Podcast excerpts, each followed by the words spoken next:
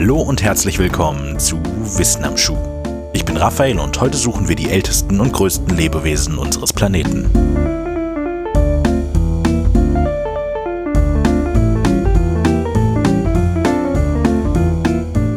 Blauwale sind die größten Tiere, die jemals auf dieser Erde lebten. Sie werden bis zu 30 Meter lang und können bis zu 200 Tonnen wiegen. Ein ausgewachsener Blauwal besitzt mehr als 7000 Liter Blut, gepumpt von einem Herzen mit Größe und Gewicht eines Kleinwagens.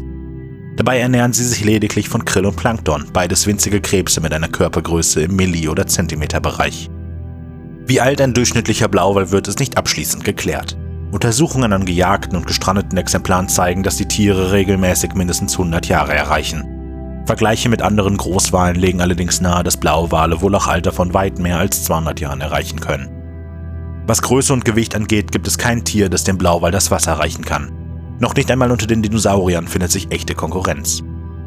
Der gewaltigste bisher entdeckte und einwandfrei identifizierte Dinosaurier, der 1986 entdeckte Argentinosaurus, kam zwar, wenn er sich auf dem Boden voll ausstreckte, auf eine Länge von mehr als 35 Metern, war aber mit vermutlich an die 90 Tonnen nur etwa halb so schwer wie ein Blauwal. Obwohl das maximale Lebensalter des Blauwals noch nicht eindeutig feststeht, ist doch recht klar, dass er in dieser Kategorie wohl gegen einige andere Tiere den kürzeren gezogen hat. Im August 2016 fanden Forscher einen fast 400 Jahre alten Grönlandhai. Die Haidame war damit schon mehr als 150 Jahre alt, als die USA unabhängig wurde und in Frankreich die Monarchie mit Aufständen und Guillotine abgeschafft wurde. Aber im Tierreich geht es noch älter. 2006 fanden Forscher vor der Küste Islands eine 507 Jahre alte Islandmuschel. Die Muschel, nach ihrer Entdeckung Ming getauft, wurde damit geboren, bevor der Italiener Amerigo Vespucci 1507 erkannte, dass es sich bei Amerika um einen eigenen Kontinent handelt. Tragischerweise war Ming keines natürlichen Todes gestorben, sondern erst als die Forscher sie öffneten, um ihr Alter zu bestimmen. Mit diesem stattlichen Alter ist Ming das Tier mit dem höchsten von Wissenschaftlern bestimmten Alter. Was nicht notwendigerweise bedeuten muss, dass es nicht noch ältere Tiere auf der Erde gibt oder gab. Hier würden wir in die Welt der Polypen und biologischer Unsterblichkeit kommen was wir uns am besten für einen späteren Podcast aufheben. Bislang haben wir uns auf der Suche nach den größten und ältesten Lebewesen nur auf das Tierreich beschränkt. Das wollen wir jetzt ändern. Und angesichts der Konkurrenz, die wir im Pilz- und Pflanzenreich finden, wirkt unser 200 Tonnen schwerer, 30 Meter langer und mehr als 200 Jahre alter Blauwal vom Anfang plötzlich wie ein kleiner junger Hüpfer. Den flächenmäßig größten Organismus finden wir im Malheur National Forest im amerikanischen Oregon. 1998 machte sich eine Gruppe von Mitarbeitern des US-Forstdienstes auf die Suche nach dem Grund für ein anhaltendes Baummassensterben. Sie untersuchten 112 tote Bäume und fanden in allen Fällen den dunklen Hallimarsch, einen parasitären Pilz, als Übeltäter. Ein kleiner Auffrischer in Sachen Pilze.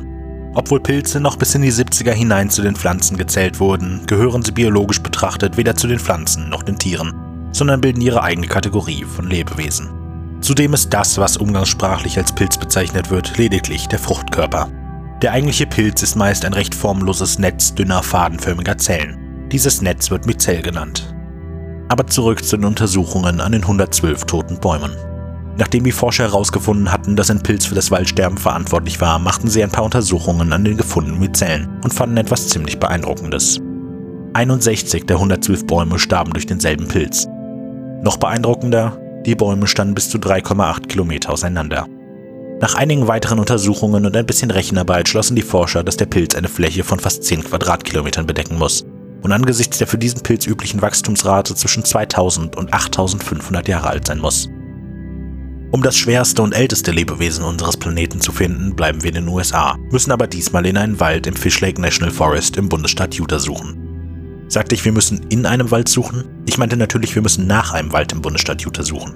Denn der schwerste Organismus unseres Planeten ist ein etwa 47.000 Bäume umfassender Espenwald, an die 6.000 Tonnen schwer und schätzungsweise 80.000 Jahre alt. Aber wie kann ein Wald ein eigener Organismus sein? Wie schon mit unserem Oregon-Pilz liegt die Antwort unterirdisch. Alle Bäume entspringen einem unterirdischen Sprossystem, dem sogenannten Rhizom. Auch hier ein kleiner Ausflug in die Biologie. Biologisch betrachtet bestehen alle höheren Pflanzen aus drei Grundorganen, der Wurzel, dem Blatt und der Sprossachse. Die Wurzel nimmt Nährstoff und Wasser auf, das Blatt betreibt Photosynthese und die Sprossachse verbindet beide Organe miteinander. Zudem ist sie für die Stabilisierung der gesamten Pflanze und die Speicherung von Nährstoffen verantwortlich. Die Sprossachse ist also zum Beispiel der Stängel einer Blume oder der Stamm eines Baumes. Rhizome sind eine besondere Art dieser Sprossachse und wachsen unterirdisch. Wenn man so will, kann man sich Rhizome als unterirdische Pflanzenstängel oder Stämme vorstellen. Nicht nur Espen besitzen Rhizome, auch zum Beispiel Maiglöckchen oder Spargel entspringen daraus und Ingwer ist sogar eines. Der gewaltige Espenwald in Utah trägt den Namen Pando, abgeleitet vom lateinischen Pandere, was ausbreiten bedeutet. Pandos Größe beträgt etwas weniger als einen halben Quadratkilometer. Das Gewicht ist eine daraus abgeleitete Schätzung. Beim Alter sind sich Forscher sehr unsicher. Die einzelnen Bäume Pandos werden etwa 100 bis 150 Jahre alt und das Alter von Rhizomen lässt sich nicht einfach durch das Zählen von Jahresringen bestimmen. Deshalb gibt es keinen echten Weg, Pandos Alter zu ermitteln. Alle Altersangaben sind lediglich Schätzungen, basierend auf Klimamodellen und bekannten Wachstumsraten von Espen. Die schlechte Nachricht, es sieht nicht gut aus für Pando. Viele der Bäume sind an die 130 Jahre alt und werden in den nächsten Jahren absterben. Allerdings gibt es kaum Sprösslinge, die es über die ersten Entwicklungsjahre herausschaffen.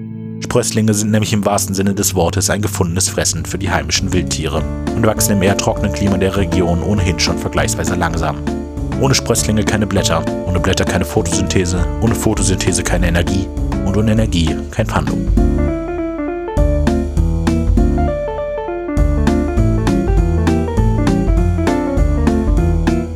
Wissen am Schuh ist ein wöchentlicher Podcast von Wenig Originell. Skript und Produktion von Raphael Markreiter, Musik von Simon Markreiter.